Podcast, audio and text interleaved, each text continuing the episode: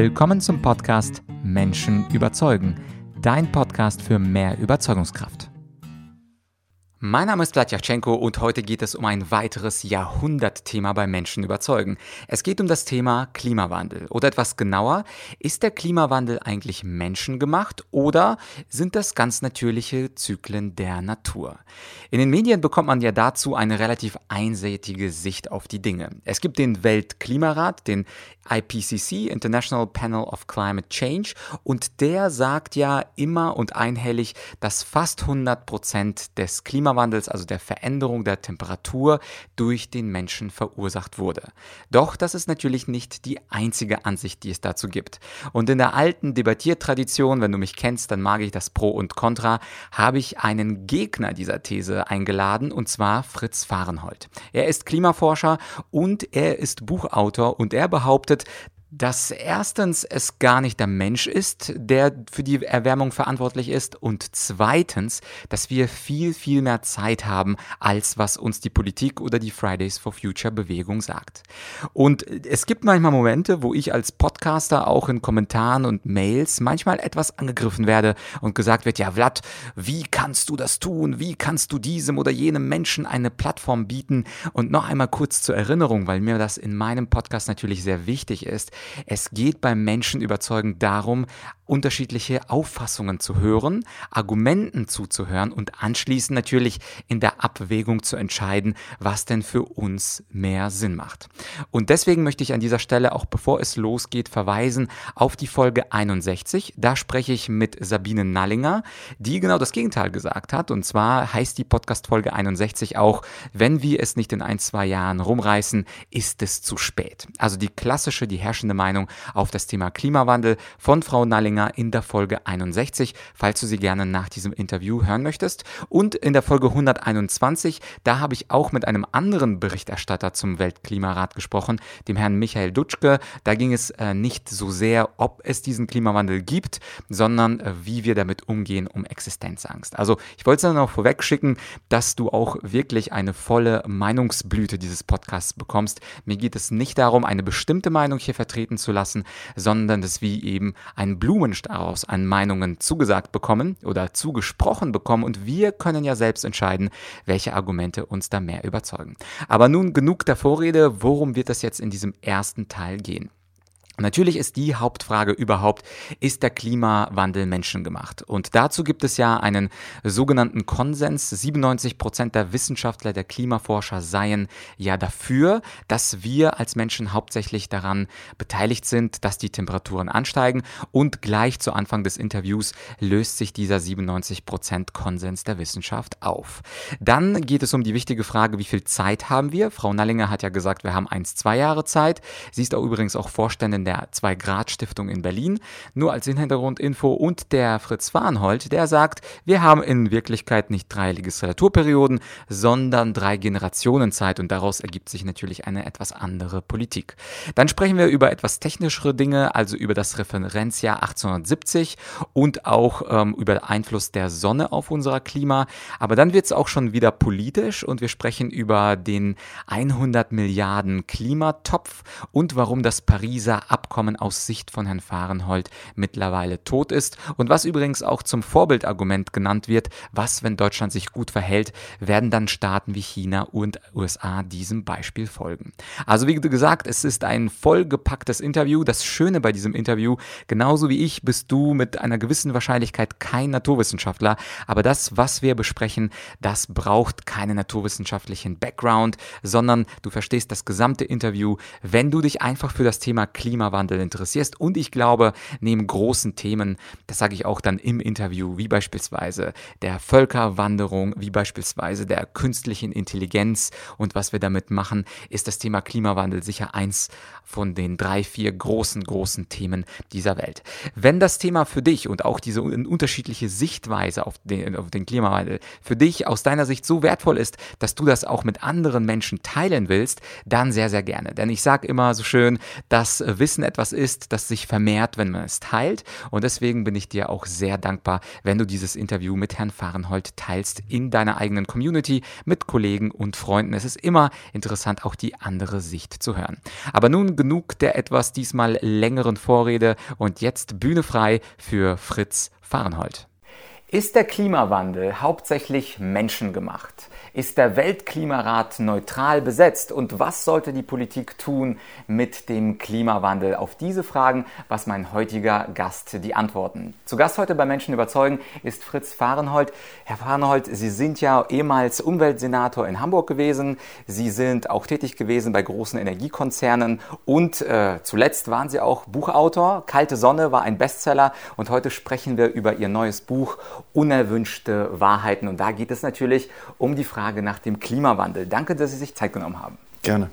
Herr Farnold, ich habe ja in der Schule noch gelernt, dass es eine herrschende Meinung gibt, Klimawandel ist zum großen Teil menschengemacht. Und irgendwann äh, twitterte auch Barack Obama, dass 97 Prozent, habe ich bei Ihnen gelesen, äh, dass es diesen 97 Prozent Konsens gibt, dass also fast alle Wissenschaftler sich einig sind und es im Grunde nur ein paar verrückte äh, Gegenmeinungen dazu gibt. Ja. Sie schreiben im Buch, und ich zitiere Sie, etwas vom ominösen 97% Konsens. Warum ist dieser Konsens ominös? Ja, zunächst mal würde ich auch zu den 97% gehören, weil die Definition der 97% das wird leider, hat Barack Obama auch nicht dabei gesagt, das sind diejenigen, die sagen, in der Mehrheit der äh, Veränderung ist der Mensch beteiligt. Ähm, ominös deswegen, weil die Studie hat erstmal 50 Prozent der Untersuchungen unter den Tisch fallen lassen. Diejenigen, die weder positiv oder negativ zum menschengemachten Klimawandel sich positioniert haben, also fast die Hälfte der, der äh, Untersuchungen wurde an den Tisch gefallen lassen. Dadurch wurde die Bezugsmenge verändert. Und in der Tat, drei Prozent, das sind diejenigen, die sagen, dass, äh, der Mensch hat gar nichts damit zu tun. Das äh, sagt aber kein vernünftiger Mensch. Es geht einfach um die Frage, wie viel macht der Mensch? Und da ist leider eine Verengung hat stattgefunden, indem auch der Weltklimarat sagt, äh, 100 Prozent macht der Mensch. Und äh, wir stellen das in Frage und zwar nicht aufgrund unserer äh, eigenen Erkenntnis, sondern wir zitieren 2300 äh, wissenschaftliche Publikationen, die allen Anlass geben, an diesem Mantra zu zweifeln. Mhm.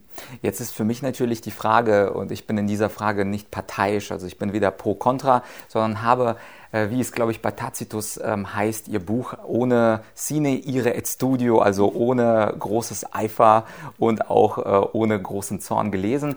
Mich wundert dann, warum dieses Mantra, was ja auch die Jugend ergreift, Stichwort Fridays for Future, warum dieses Mantra eigentlich dann in Schulen und von der Wissenschaft auch weitergetragen wird. Es ist ja nicht so, dass Menschen sagen, ja, wie Sie sagen, die Hälfte der Leute wurden ja aus der Studie rausgeschmissen. Ja. Im Grunde können wir das nicht sagen. Ja. Warum ist dieses Mantra so populär und zwar auch an Schulen und Universitäten? Weil es eine sehr einfache Erklärung gibt für die Klimaveränderung. Es gibt gar keinen Zweifel darüber, dass die äh, Erderwärmung seit äh, 1860 zugenommen hat.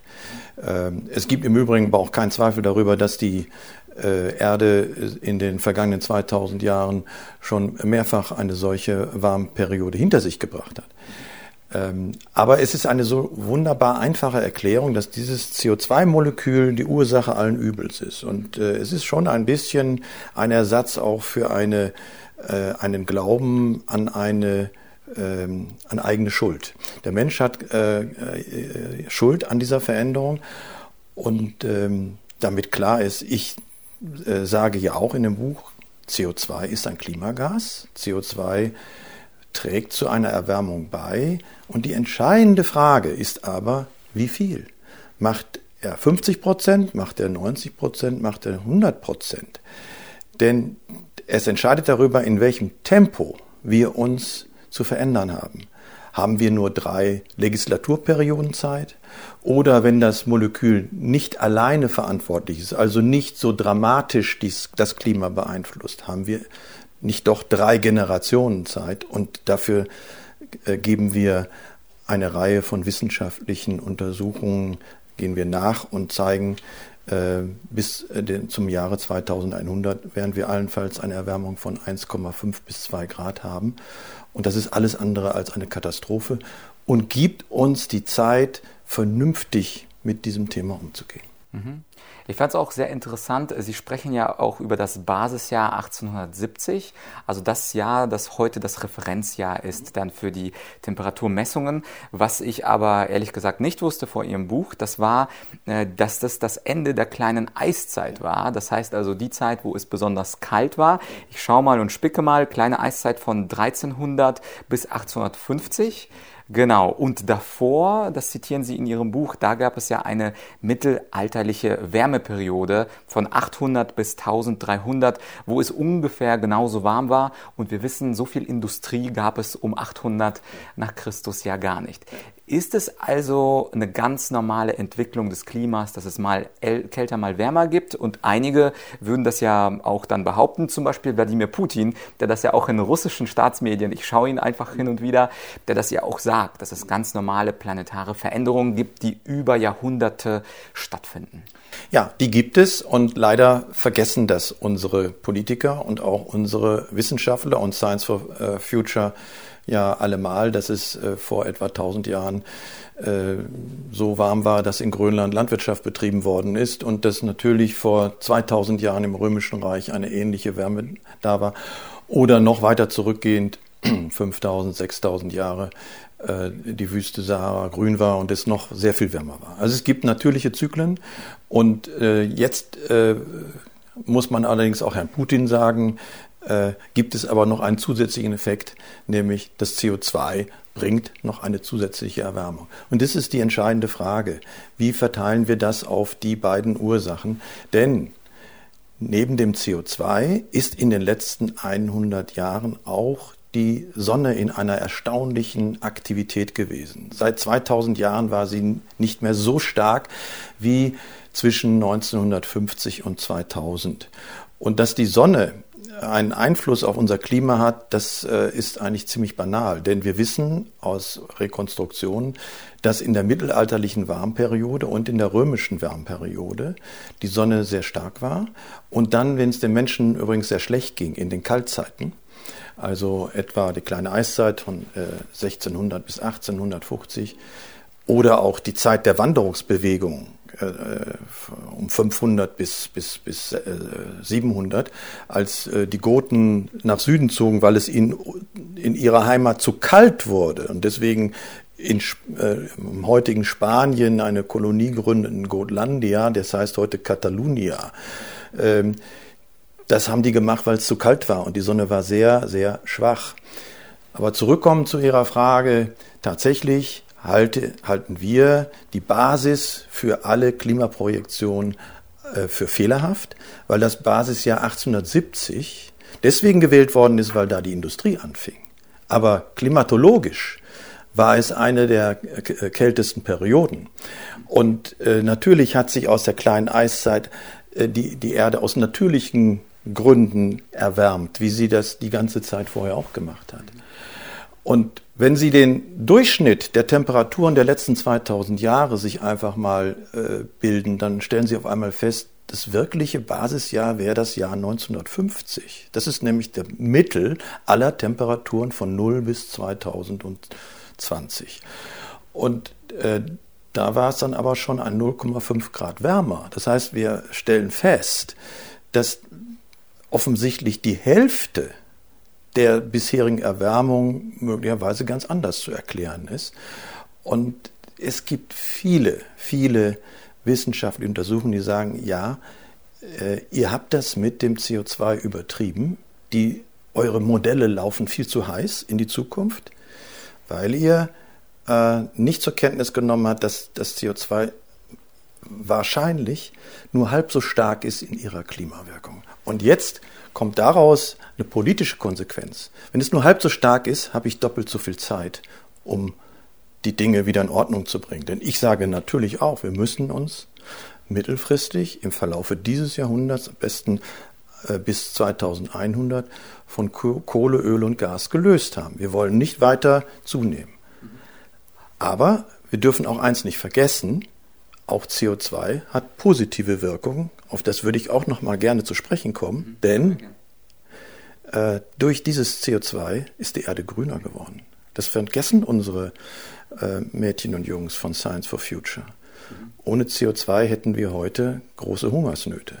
Ohne CO2 wäre nicht jedes Jahr die Blattfläche äh, der Welt äh, vergrößert worden um die Fläche Deutschlands.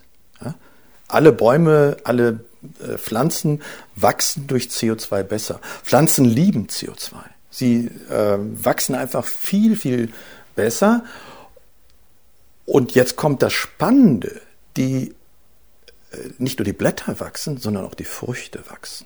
Das heißt, das Weizenkorn ist größer geworden, das Reiskorn ist größer geworden, äh, die Zitronen sind größer geworden. Und jetzt kommt noch etwas Spannenderes, die Zitronen sind auch viel nahrhafter geworden. Mehr CO2 führt dazu, ich bin ja von Hause aus Chemiker, dass mehr Anthocyane und Flavonoide in den äh, Früchten entstehen, also was wir also besonders, äh, sag ich mal, für unsere Ernährung günstig ist. Das heißt, wenn man so sagt, na ja, die Tomaten werden jetzt größer, aber die sind natürlich schmecken alle nicht. Nein, sie schmecken besser. Die Tomaten mit mehr CO2 in den Gewächshäusern der Holländer äh, haben mehr Vitamin A und Vitamin C. Äh, das heißt, die gute Nachricht ist, CO2, dieses, dieses fürchterliche Gift, hat auch positive Wirkung. Und jetzt muss man abwägen.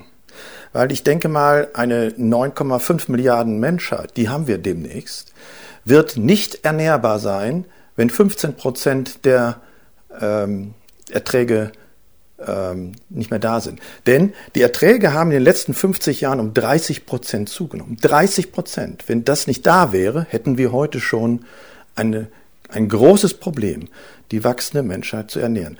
Damit will ich nicht die negativen Wirkungen, die CO2 hat, jetzt einfach über, äh, äh, unter den Tisch bringen. Aber wir müssen doch eine Abwägung machen. Man kann doch nicht einfach sozusagen ein Molekül so stigmatisieren, dass die Grundlage unseres Lebens ist. Ohne CO2 würden wir nicht existieren. Wir sind aus CO2 und Wasser äh, produziert worden. So die Pflanze, die braucht CO2 und Wasser und hat dann natürlich die Möglichkeit, äh, äh, Zucker und, äh, zu bilden und, und, und, und ohne das würden wir nicht existieren. Aber es wird sozusagen zu einem lebensfeindlichen Molekül stigmatisiert, was eigentlich jeder Chemie und jeder äh, Naturwissenschaft widerspricht. Aber nochmal, klar, je mehr wir CO2 ausstoßen, hat das eine erwärmende Wirkung. Und äh, man könnte ja auch sagen, lass es einfach laufen, ist ja viel schöner. Alle Erde, Erde wird grüner, die Früchte werden größer. Ja, ja, klar, aber bei 600 ppm, 800 ppm werden natürlich auch am Ende der Meeresspiegel wird weiter steigen und äh, das, äh, die, die Gletscher werden zurückgehen. Ähm, deswegen muss man das sehr genau untersuchen. Andererseits muss man auch wissen, da wird ja auch so viel äh, äh, Kurzschlüsse gezogen. Eine wärmere Erde heißt auch eine feuchtere Erde. Das heißt, alle, die denken, jetzt wird es wärmer, dann geht es trockener. Nein, die Dürren nehmen nicht zu. Äh, auch die Starkregenereignisse, wie Sie sehen, haben in den letzten 100 Jahren nicht zugenommen. Die Hurricanes haben nicht zugenommen. Aber entscheidend ist für mich die, der Hinweis, wenn die Erde sich erwärmt, dann gibt es eine höhere Verdünstung aus den Weltmeeren und sie kriegen natürlich auch eine äh, stärkeren Niederschlag. Und deswegen ist es im Atlantikum, also von 8000 vor Christus bis 5000 vor Christus, so gewesen, dass die Sahara grün war, äh, weil es wärmer war. Das heißt, rückblickend insgesamt war es für den Menschen immer viel, viel besser, in einer Warmzeit zu leben, als in einer kalten Eiszeit. Mhm. Ja, vielen Dank.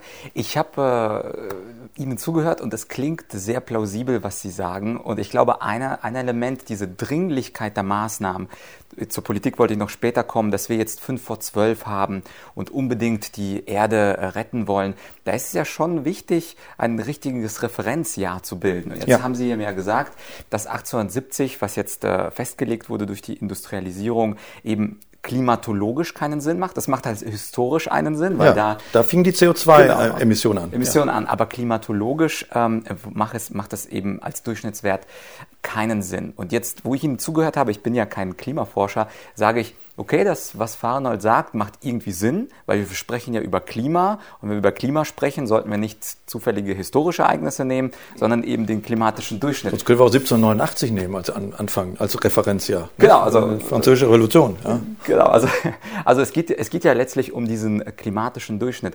Was sagen denn ähm, die Leute, und da spreche ich vor allem äh, den Weltklimarat an, warum nimmt man das denn nicht? Das hört sich doch auf den ersten Blick vernünftig an, wenn man das auf das Klima bezieht und nicht auf die Wirtschaft. Warum wehrt sich beispielsweise der Weltklimarat, das, wie Sie sagen, auf ein anderes Jahr zu verschieben? Äh, interessant ist, dass ähm, der Weltklimarat ja auch unsere Arbeit, das ist ja eine wissenschaftliche Arbeit, die wir äh, in einer Fachzeitschrift äh, veröffentlicht haben, zitiert. Also wir kommen im Weltklimabericht vor. Okay. Äh, und das zeigt eben auch, wie der Weltklimarat äh, und der, äh, der IPCC funktioniert. Es ist überhaupt nicht zu beanstanden, dass der Weltklimarat, der ja die Aufgabe hat, die anthropogenen Ursachen von Klimaveränderung zu untersuchen. Die haben nicht die Aufgabe, die natürlichen zu untersuchen dass die ähm, wissenschaftliche Publikationen sammeln, zusammenstellen. Das äh, kritisieren wir auch nicht. Das, was wir kritisieren, ist, dass der letzte Schritt einer der sogenannten Zusammenfassung der Summary for Policymakers aus diesem unglaublichen Wust an Publikationen, das, die, die, die Berichte sind ja äh, 2000 Seiten stark, eine 30-seitige Zusammenfassung macht, und da wird dann äh, sozusagen gepickt, da wird dann äh, äh, auch politisch sortiert. Und das ist ein politischer Prozess.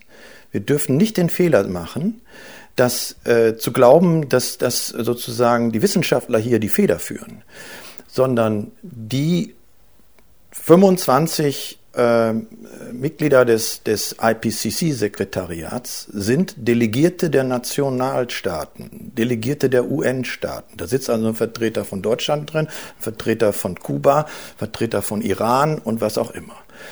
Und die haben durchaus ein Interesse, ein politisches Interesse.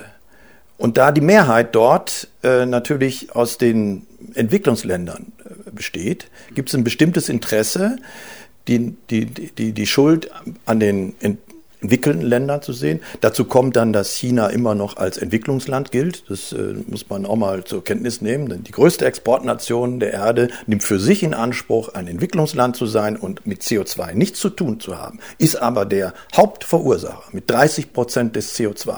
Ja, wir haben zwei.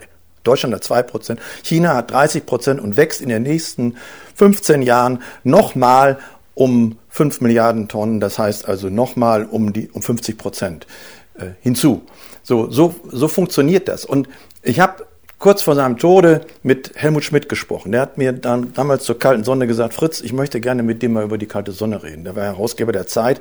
Die Zeit ist, äh, hat er mir geschrieben, ist nicht sehr pfleglich mit dir umgegangen. Ich möchte selber wissen, was du denkst. Und dann hatte ich äh, zwei Stunden Zeit, Helmut Schmidt, was zur Klimaveränderung zu sagen. Das hat mich äh, ziemlich gesundheitlich zurückgeworfen, weil ich musste ungefähr zehn Zigaretten in zwei Stunden rauchen, weil ich wollte kongenial sein. Ich war kein Raucher mehr, aber er, er ist wirklich ein Kettenraucher gewesen und ich habe dann mitgemacht, weil das fand ich irgendwie äh, äh, ja, das ne, man bei einer Zigarette redet sich dann besser. Und der ließ mich aber gar nicht zu Wort kommen und hat gesagt, Fritz, ich glaube der UNO kein Wort. Ich glaube der UNO kein Wort. Genauso wie äh, der Weltklimarat, so ist auch die UNESCO ein politisches Gremium und die WHO ein politisches Gremium. Das haben wir jetzt ja auch bei Corona gesehen, wie die WHO, das UNO-Gremium, mit einem so hohen, ja, auch Wertschätzung sich am Ende hat von chinesischer Politik instrumentalisieren lassen. Und so muss man auch, glaube ich, ein paar Vorbehalte machen, zu glauben, dass das, was der Weltklimarat sagt, nicht politisch, politischen Interessen dient. Da spielt China eine Rolle, da spielen die Entwicklungsländer, die sind scharf auf 100 Milliarden, kann ich verstehen. Äh, äh, und es gibt eben eine Reihe von Staaten, die sich gerne, äh, die in diese Falle hineingelaufen sind. Ähm, andere merken langsam, dass, dass sie da am Ende vorgeführt werden. Also die wissenschaftlichen Grundlagen bezweifeln wir nicht, aber was aus den Grundlagen zusammengesteckt wird was nicht mehr im Endbericht steht, das ist die entscheidende Frage. Und im Endbericht steht dann, 100 Prozent ist der Mensch und es wird bis 2100 um zwei bis drei Grad wärmer, während vorher in der, in der Langfassung eine Bandbreite immerhin von 1,5 bis 4,5 Grad äh, die Rede ist. Und ich kann mit 1,5 Grad äh, leben. Das ist auch meine Auffassung. Das ist wahrscheinlich in dieser Größenordnung sein. Es wird wärmer, aber nicht so dramatisch. Ich habe ja selber in meiner Jugendzeit Politikwissenschaften studiert und da stellt man bei Prozessen immer gerne die Frage qui bono, also wer profitiert eigentlich von der derzeitigen Politik. Ich saß vor kurzem auch mit ähm, Herrn Hans-Werner Sinn und habe ihm diese Frage gestellt, wer profitiert eigentlich von den ganzen Rettungsmaßnahmen und den Corona-Töpfen und am Ende kam raus, dass das dann eher die Banken sind, die unter anderem in Frankreich ansässig sind, die von, von, von diesen Corona-Sonderzahlungen profitieren. Das ist aber natürlich nicht unser Thema heute. Sie haben aber was Wichtiges angesprochen, diese 100 Milliarden, die dann plötzlich zur Verfügung gestellt werden sollten. Wer soll sie genau bekommen? Und wer soll sie genau zahlen? Weil das würde mich als Politologe besonders interessieren. Ja, die 100 Milliarden sollen die OECD-Staaten zahlen, also ähm, alle, die in, in so Chapter One drin sind, das heißt also äh, Europa, USA, Kanada, Japan, Korea, Australien, äh, das, sind, das sind sie am Ende. Äh, und Russland hält sich raus, hat gesagt, wir haben damit nichts zu tun, wir ähm, sind auch ausgenommen als Zahler. Ähm, und die Chinesen sind Empfänger, weil sie Entwicklungsland immer noch sind. Und deswegen ist dann eine große, äh, äh, große äh, Erwartung, aber die 100 Milliarden werden nicht kommen, weil Bislang jedenfalls nicht. Äh, Trump ist ausgestiegen, die USA ist ausgestiegen und sollten immerhin, äh, äh, wenn sie den UNO-Schlüssel zugrunde legen, ja 10 bis äh, 20 Prozent äh, der Rechnungen bezahlen und das machen die nicht. Ob, die nach, ob, der Nachfolger oder er selbst, wir wissen es nicht, das dann noch macht, äh, da habe ich große Zweifel. Denn auch, äh, ich glaube, einem amerikanischen Bürger ist schwer zu erklären, warum äh, China mit amerikanischen Steuergeldern subventioniert werden sollte, um E-Autos Autos zu produzieren, die mit Kohlekraftwerken gefüttert werden. Denn das passiert im Augenblick in China. China äh, baut seine E-Flotte aus und baut die Kohlekraftwerke aus. Damit fahren die da rum. Und dem, dem, dem chinesischen ZK, der KP, äh, ist das sowas von egal, was äh, Scientists for Future oder Fridays for Future denken. Die machen einfach weiter, was sozusagen ihrer Wirtschaftsentwicklung dient. An einer Stelle in Ihrem Buch, da schreiben Sie einen äh, sehr provokanten Satz, da schreiben Sie, Zählt man alles zusammen, das ist ein Zitat, ist das Pariser Abkommen tot. Ja. Das ist natürlich etwas, was sowohl die Fridays for Future als auch viele grünen Politiker nicht gerne hören. Aber ich glaube, es macht schon Sinn, und das machen Sie auch in Ihrem Buch, sich die einzelnen großen Länder aus anzuschauen. Sie haben ja kurz die USA angesprochen, die jetzt gekündigt haben, draußen sind. Sie haben Russland angesprochen, die nicht sagen, mitgemacht haben. die machen nicht mit. Und es gibt ja auch äh, Also Sie haben es unterzeichnet, haben aber gesagt, ja. aber wir leisten nichts, weil wir haben ja so viel Wälder, in denen das aufgesogen wird. Und, äh, und Putin hat gesagt, eigentlich mache ich gar nicht mit, weil das Blödsinn ist. Aber äh, okay, wenn wir dann nicht zahlen müssen, sondern noch Geld kriegen, weil wir ja so viel Wälder haben, dann mache ich da mit. Dann, aber die Australier haben große Schwierigkeiten, haben gesagt, wir können das nicht erfüllen. Die Japaner, äh, nach, dem, nach Fukushima, haben gemerkt, oh, das mit der Kohle ist auch nicht so eine prickelnde Idee, das müssen wir alles importieren. Wir gehen jetzt zurück in Kernenergie, aber auch in Kohle. Äh, die, die, die Brasilianer sind draußen. Äh, da hat Bolsonaro auch schon gesagt, er macht da nicht mehr mit, weil äh, das, das könnte er sich nicht, nicht leisten. Also am Ende sind die großen Nationen, China, USA und Russland, nicht mehr dabei. Und Brasilien und, Indien? Und, und Brasilien auch nicht. Und Indien, der indische Ministerpräsident ist stolz, dass er im letzten Jahr es geschafft hat, die Stromversorgung des Landes zu 100 Prozent zum ersten Mal in der Geschichte des Landes zu sichern. Das heißt, jeder Inder hat jetzt Zugang zum Strom. Und der ist so stolz darauf und hat dann gesagt, ja, wie habe ich das hingekriegt? Ich habe 50 Kohlegruben äh, äh, eröffnet. Ja, Kohlegruben, ne? nicht Kohlekraftwerke, das ist noch ein bisschen mehr. Das heißt, der hat voll auf Kohle gesetzt. Indien hat riesige Vorkommen an Kohle. Und sagt, es tut mir leid, mir ist wichtiger, dass meine Menschen Licht und, und, und äh, Strom haben. Äh, erst kommt, kommt der Mensch und dann sehen wir, äh, wie wir das zu beführen. Also auf die würden wir auch nicht zählen. Ich habe da großes Verständnis für. Äh, äh, ich, ich, könnte mir vorstellen, dass man aber im nächsten Schritt dann sagt, wenn ich dann schon Kohlekraftwerke mache, es gibt auch Methoden aus dem Kohlekraftwerk das CO2 abzuscheiden. Und äh, das würde ich mir schon sehr wünschen, dass man solche Techniken dann weiterentwickelt. Mhm. Jetzt ist ja spannend, wenn man sich die Gegenseite anhört, also grüne Politiker, die auch schon in der Sendung Menschen überzeugen waren, die argumentieren häufig mit dem Vorbildsargument. Das heißt also, die sagen, aber Deutschland und Europa, wir müssen auch ein Vorbild sein und auch wenn wir vielleicht nur zwei Prozent an Bedeutsamkeit, an CO2-Bedeutsamkeit haben in der Welt, werden uns doch die anderen Nationen folgen. Sie werden das grüne Deutschland anschauen und sagen, weil Deutschland das macht, werden jetzt äh, China, Russland, USA, Brasilien, Indien. Genau, die wollen vor, also nicht sofort, aber wenn wir ein paar Jahre durchhalten, schauen sie auf uns und folgen uns. Was halten Sie von diesem Vorbildargument? Äh, das wäre dann richtig, äh, wenn es zu mehr Prosperität und Wohlstand führen würde. Denn die anderen Nationen werden natürlich keinem Land folgen, das durch einen Weg aus dem CO2, aus der Kohle, aus dem Gas, aus dem Öl aus dem mobilen äh, Pkw-Verkehr der, der, der heutigen Technologie aussteigen und dabei ihren Wohlstand aufs Spiel setzen, ihre Wettbewerbsfähigkeit aufs Spiel setzen. Wenn also in Deutschland kein Stahl mehr produziert wird, wenn in Deutschland kein Kupfer mehr produziert wird, die Chemie äh, auswandert, dann wird kein Chinese hinterher folgen. Äh, das äh, Argument des Vorreiters ist nur so weit richtig, wenn auch dem Vorreiter jemand äh, folgt. Wenn man sich aber umguckt und da ist kein Reiter, der einem folgt, dann sollte man vom Pferd absteigen und äh, mal überlegen, ob man auf dem richtigen Kurs ist. Mhm.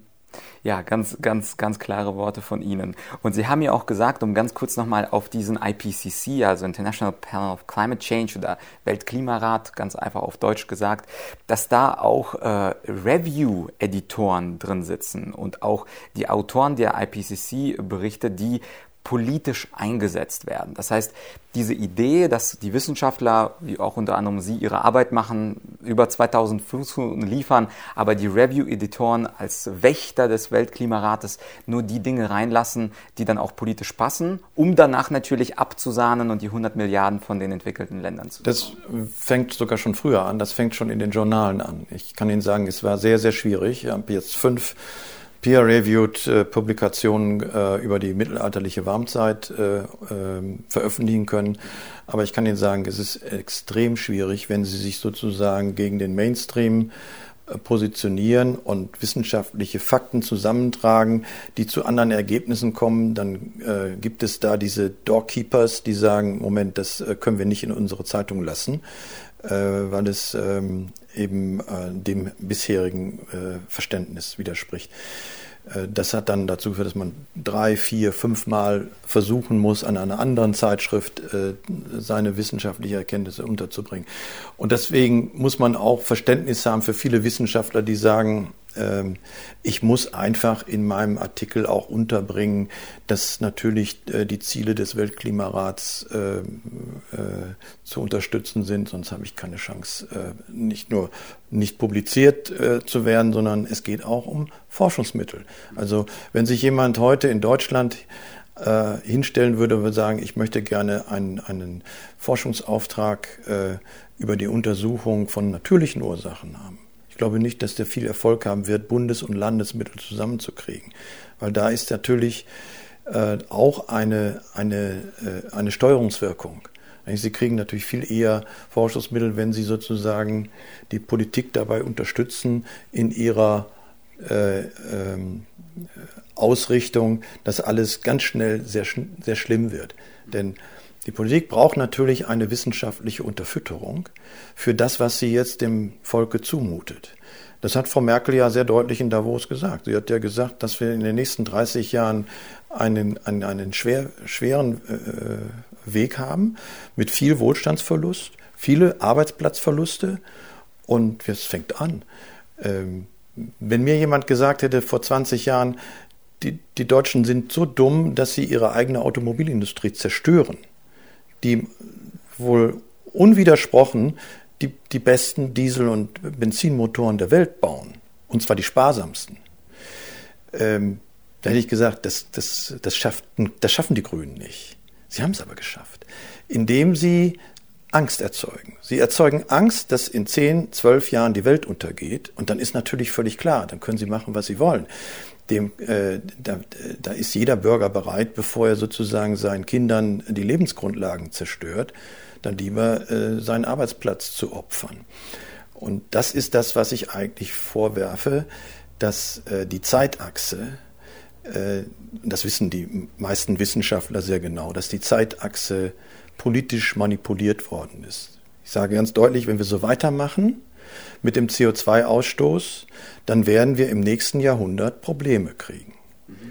Es ist eine Zeitachse von 100 Jahren, in der wir aber die Dinge ändern können. Und ich habe ja in dem Buch auch eine Reihe von Möglichkeiten aufgezeigt, die wir machen könnten. Dazu gehören natürlich auch die erneuerbaren Energien. Ich habe ja nun die erneuerbaren Energien in Deutschland mit groß gemacht. Die erste große Turbine in der Nordsee trug den Namen Fritz und war von RWE, nicht vom Kohlekonzern, den, den man mir immer unterstellt, um mich in eine Schublade zu tun, sondern ich war der äh, äh, Entwickler der 5M bei Repower und habe es dann sogar noch geschafft, die ersten Windparks hinzustellen. Das gehört auch dazu, aber wir werden Deutschland nicht mit Windkraft und Sonne allein versorgen können. Das ist ein Märchen. Das wird nicht funktionieren. Wir müssten jeden Quadratkilometer zuballern mit Windkraft. Das wird nicht funktionieren. Wird äh, auch technisch und, und ökonomisch nicht funktionieren. Weil sie müssen den Überschuss der, der, des, des Stroms, wenn, die, wenn der Wind mal stark ist, dann werden wir viel zu viel Strom im System haben. Das müssen wir dann speichern in Wasserstoff. Und wenn man Strom in Wasserstoff speichert, verliert man schon mal ein Drittel bei der Elektrolyse, ein Drittel äh, bei, beim Speichern und wenn Sie es dann wieder zu Strom machen, nochmal einen Beitrag. Da bleiben 25 bis 30 Prozent über. Das heißt, Sie brauchen dreimal so viel, um zum Beispiel die Wärme zu versorgen, die wir, die wir heute durch Gas und Öl natürlich äh, befriedigen. Ähm, das wird Deswegen brauchen wir auch neue Ansätze. Deswegen müssen wir uns auch mit der Kerntechnik erneut befassen. Und zwar nicht so wie in der Vergangenheit mit äh, Störfallrisiken und Endlagerrisiken, sondern wir haben, beschreiben ja eine Technologie ganz neu äh, in den letzten Jahren nach vorne gekommen ist, indem wir aus den abgebrannten Brennelementen Strom machen können, der uns die nächsten 100 Jahre äh, ausreichend zur Verfügung stehen wird. Wir bräuchten kein Endlager mehr. Diese Technologie kann nicht äh, äh, zu, zu, zu ähm, Fukushima-Events führen. Und äh, das, da muss man doch vorbehaltlos rangehen. Wenn das Thema des Klimawandels so dramatisch ist, und ich sage, das ist äh, äh, zu bewältigen, aber auf der anderen Seite so dramatisch sogar schon in zwölf Jahren wir alles wegmachen müssen, dann muss man sich doch ein Jahr mit solchen Technologien befassen. Ähm, und das wird ab, im Augenblick abgelehnt, aber es wird passieren. Man kann auch äh, Gaskraftwerke, Kohlekraftwerke betreiben und das CO2 abscheiden und äh, in äh, tiefen Verpressung unter den Weltmeeren äh, äh, ablagern. Wäre auch eine Möglichkeit. Man könnte auch, und diese äh, Möglichkeit hat ja der amerikanische Präsident in Davos vorgestellt. Er hat gesagt, wir lassen uns eine Billion Bäume pflanzen. Und da ist er verlacht worden. Die deutschen Medien haben den, dieser Spinner. wir haben das nachgerechnet. Und haben gesagt, oh, das würde immerhin die Hälfte der Emissionen, die, die Hälfte der, des CO2, das dann jährlich in der Luft verbleibt, äh, auffangen. Das ist eine Billion Bäume, ist schon ganz schön viel. Wir haben drei Billionen äh, auf der Erde, das heißt nochmal ein Drittel mehr Bäume pflanzen. Aber es wäre äh, viel günstiger als das, was wir im Augenblick machen. Wir haben ja ausgerechnet, das kostet dann pro Tonne CO2, das wir zurückfangen, etwa 10 Euro. Aber ab 1. Januar fängt die Bundesregierung an und zieht uns Geld aus der Tasche, und zwar 25 Euro pro Tonne. Für jeden, der eine Gasheizung hat, jeden, der ein Benzinauto fährt, für jeden, der eine Ölheizung hat. Und das soll steigen auf 60 Euro pro Tonne. Das ist für jede Familie 600 Euro im Jahr. Das ist viel Geld für eine, äh, für eine vierköpfige Familie, wo die, wo die Mutter an der, an der Kasse bei Edeka steht und, und, und, und der Mann vielleicht ähm, äh, Bauarbeiter ist. Ähm, 600 Euro und bewirken tun wir damit nichts. Wir auf jeden Fall nicht mit unseren 2% und da ich glaube, dass das CO2 ähm, ähm, als ähm, zu stark erwärmend dargestellt wird, äh, ohnehin nicht. Also wir haben die Zeit und deswegen bin ich eigentlich sehr optimistisch und eigentlich habe ich eine gute Botschaft, aber trotzdem, Sie äh, merken es ja, die Medien berichten nicht über das Buch, weil es eine unangenehme Wahrheit ist. Es gibt äh, jenseits der infantilen Reaktion auf äh, CO2 müssen wir in zwölf Jahren radikal ausmerzen, eine Alternative. Und es ist schon erschreckend, dass man nicht mal über diese Alternativen diskutieren darf. Ja, das war also der Teil 1 des Interviews mit Herrn Fahrenhold und das Spannende, es gibt natürlich den Teil 2 und da wird es dann ein bisschen kritischer, denn natürlich ist Herr Fahrenhold jemand, der auch kritisiert wird und zwar sowohl in der Presse als auch von den Wissenschaftlern und im Teil 2 des Interviews, da wird er auf diese Kritik, die ich ihm vorwerfe, da wird er auf diese Kritik antworten und es ist sehr spannend, was er dazu zu sagen hat. Und nochmal, dieses Thema ist ein Jahrhundertthema und ich ich würde mich sehr freuen, wenn du diesen Podcast, diese Folge mit deinen Freunden, deiner Familie, deinen Verwandten und wem auch immer teilst, für die dieses Thema Klimawandel eine gewisse Relevanz hat. Vor allem, wenn du vielleicht auch jemanden hast, zum Beispiel Kinder oder Neffen, die sich bei Fridays for Future engagieren. Es ist doch interessant, ihnen auch mal die Gegenauffassung vorzuzeigen. Teil 2 kommt in ein paar Tagen wie gewohnt. Wenn du meine Arbeit äh, schätzen und loben möchtest, der beste Weg ist eigentlich diese Podcast-Folge öffentlich zu posten.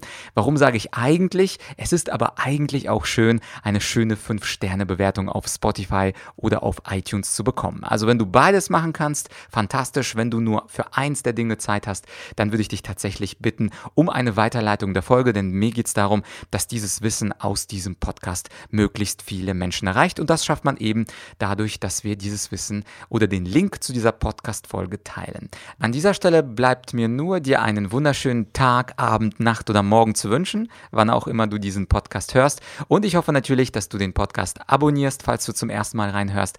Denn höchstwahrscheinlich, mit 99,9%iger Wahrscheinlichkeit, kommt in ein paar Tagen Teil 2 mit der Kritik des Klimakritikers. Bis bald, dein Vlad.